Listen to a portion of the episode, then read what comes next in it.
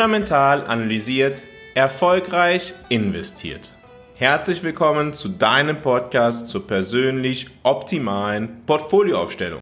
Die unerwartete Stärke der US-Wirtschaft war das Thema des Jahres 2023. Bis jetzt. Insbesondere der Arbeitsmarkt stand dabei immer im Fokus. Gemeinhin gilt ja, dass eine Rezession wirklich beginnt, wenn der Arbeitsmarkt stark nachgibt. Jetzt mehren sich die Anzeichen, dass das höhere Zinsniveau auch beginnt, auf den Arbeitsmarkt der USA zu wirken. Diese Entwicklung möchte ich heute einmal analysieren und wir blicken darauf, was das für den weiteren Konjunkturverlauf bedeuten könnte. Gestern, ich nehme diese Folge heute am Samstag auf, am 2. September, kamen auch die Arbeitsmarktzahlen aus den USA. Die Arbeitslosigkeit steigt an von 3,5 Prozent auf 3,8 Prozent. Also von einem sehr niedrigen Level steigt sie an. Blicken wir deshalb zunächst einmal auf den Arbeitsmarkt in einem typischen Wirtschaftszyklus. Der Arbeitsmarkt unterliegt im Konjunkturzyklus Schwankungen. In jeder Phase des Konjunkturzykluses gibt es charakteristische Veränderungen auf den Arbeitsmarkt.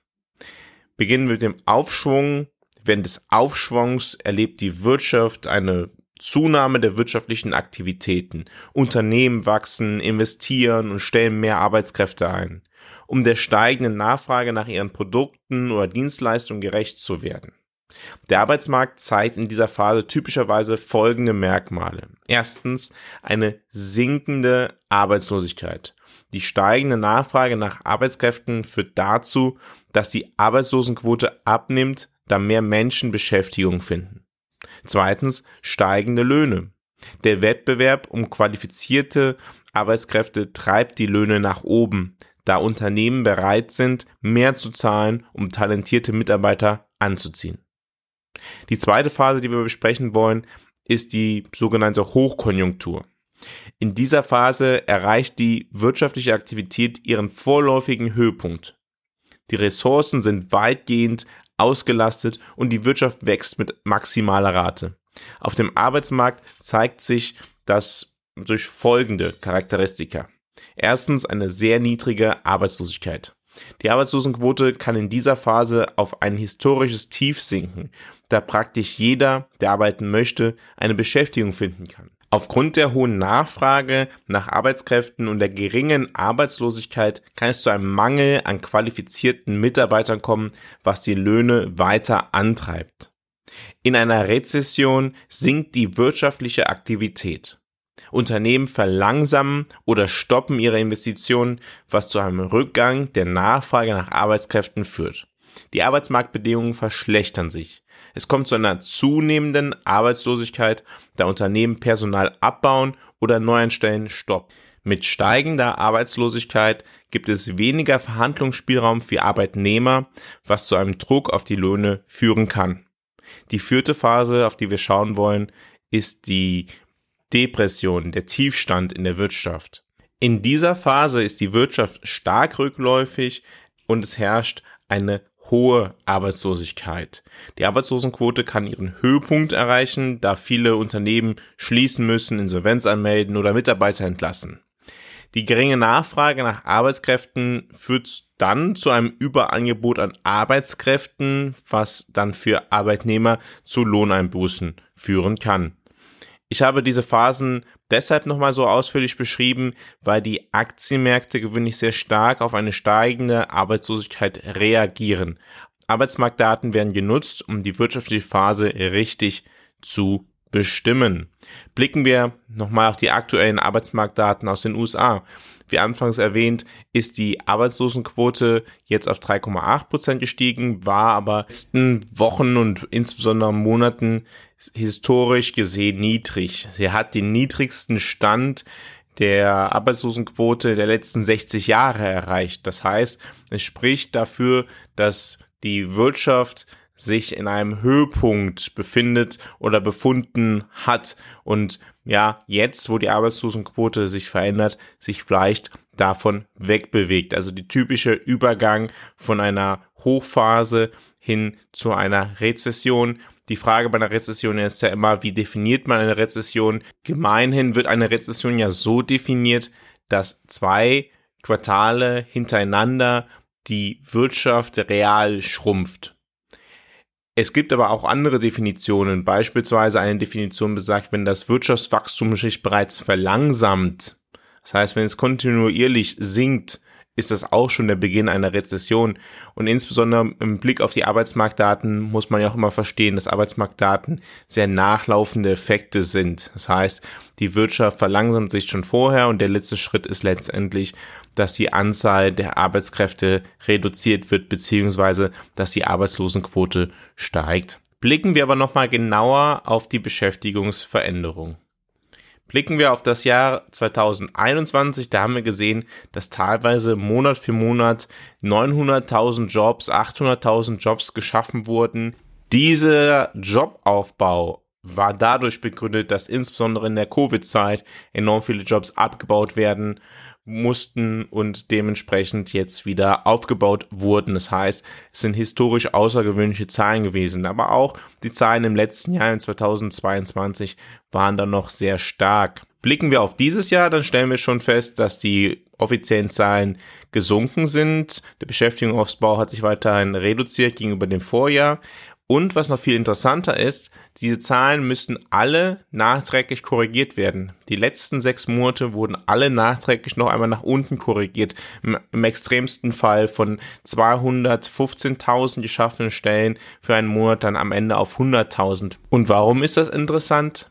Das ist deshalb interessant, weil das auch typischerweise im Vorfeld einer Rezession vorkommt, dass solche Zahlen am Ende wieder korrigiert werden müssen. Es ist oftmals so, dass man erst viele Monate später weiß, wann eine Rezession eigentlich begonnen hat, weil halt wirtschaftliche Daten tatsächlich oftmals nach unten korrigiert werden müssen. Die Entwicklung beim Beschäftigungsaufbau steht im Einklang damit, dass die Anzahl der offenen Stellen recht stark rückläufig ist. Waren noch im letzten Jahr über 12 Millionen Stellen gemeldet, hat sich diese Summe mittlerweile auf unter 9 Millionen reduziert. Die Anzahl ist weiter historisch hoch, aber es ist durchaus interessant festzustellen, mit welcher Geschwindigkeit die Anzahl der offenen Stellen sinkt. Wir wollen auch einmal auf die Zeit derjenigen schauen, die ihren Job kündigen. Wir stellen fest, dass auch diese Zahl zurückgeht. Wenn weniger Menschen ihren Job kündigen, dann spricht das dafür, dass die Chancen, anderswo einen Job zu finden, als geringer eingeschätzt werden. Noch im vergangenen Jahr kündigten 4,5 Millionen Menschen pro Monat ihren Job. Mittlerweile sind es ungefähr 3,5 Millionen. Auch das ist eine historisch hohe Zahl, aber auch diese geht zurück. Die vorlaufenden Indikatoren deuten also auf ein Ende der Hochphase und einen Übergang in eine Phase höherer Arbeitslosigkeit und damit zu einer Rezession hin. Viele haben sich ja in diesem Jahr gewundert, warum der Arbeitsmarkt in den USA so stark geblieben ist. Dies wird wahrscheinlich an den außergewöhnlichen Umständen rund um die Covid-Zeit liegen, nachdem die Unternehmen lange und insbesondere im Dienstleistungsbereich keine Angestellten gefunden haben, tun sie sich jetzt schwer, sich direkt wieder von diesen zu trennen, auch wenn Umsätze und Gewinne zurückgehen. In jedem Fall wäre eine deutliche Abschwächung des amerikanischen Arbeitsmarktes mit die wichtigste makroökonomische Nachricht des Jahres. Insbesondere natürlich, wenn wir auf unsere Geldanlage schauen.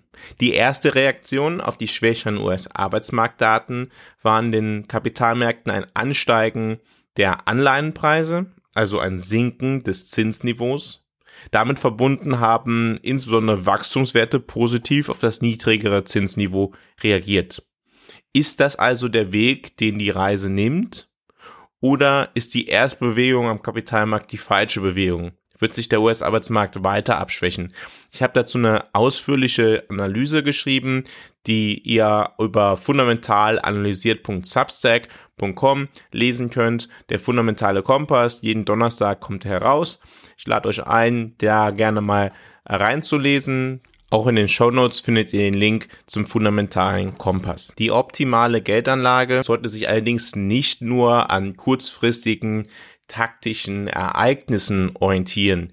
Die optimale Geldanlage fußt auf einer Analyse eurer persönlichen Situation, eurer Ziele, eurem Risikoprofil bestehend aus eurer persönlichen Risikotoleranz, aber auch dem maximalen Risiko, was ihr eigentlich in eurer spezifischen Situation eingehen sollte. Es spielt eine Rolle, wie viel Vermögen ihr besitzt, welchen Job ihr habt. Viele wichtige Faktoren müssen dafür analysiert werden, um erstmal zu determinieren, was eure persönlich optimale langfristige Geldanlage ist. Und dann erst kann man die kurzfristigen Analysen nutzen, um diese zu optimieren. Wenn du diese Geldanlage, diesen Plan für dich noch nicht determiniert hast, gehe jetzt auf fundamentalanalysiert.com vereinbare ein kostenloses Strategiegespräch mit mir und wir finden dann gemeinsam raus, ob und wie ich dir persönlich helfen kann, damit du deine Ziele erreichst, damit du deine Geldanlage für dich spezifisch optimieren kannst. Diese Podcast-Episode zeichne ich gerade in Polen, in der Hauptstadt in Warschau, auf. Da ich persönlich von der Entwicklung des Landes von Polen recht fasziniert bin, werde ich die kommende Episode einmal Polen widmen und wir werden uns wir werden darauf schauen, wie Polen sich in den letzten Jahren entwickelt hat, wie die Investitionsmöglichkeiten in Polen ganz generell sind, wie auch die geopolitische Spannung, weil Polen ist ja eins der größten Nachbarländer der Ukraine, der Krieg ist sehr nahe auf die polnische Wirtschaft wirkt. Wir wissen auch, dass das Thema Inflation in Polen eine Rolle spielt, politische Rahmenbedingungen, unterschiedlich interpretiert werden. Wir wollen also einmal darauf schauen, wie Polen momentan sich entwickelt und was das für uns bedeuten könnte. Ich freue mich, wenn du in der nächsten Woche auch wieder dabei bist, wenn es wieder heißt, fundamental analysiert, erfolgreich investiert.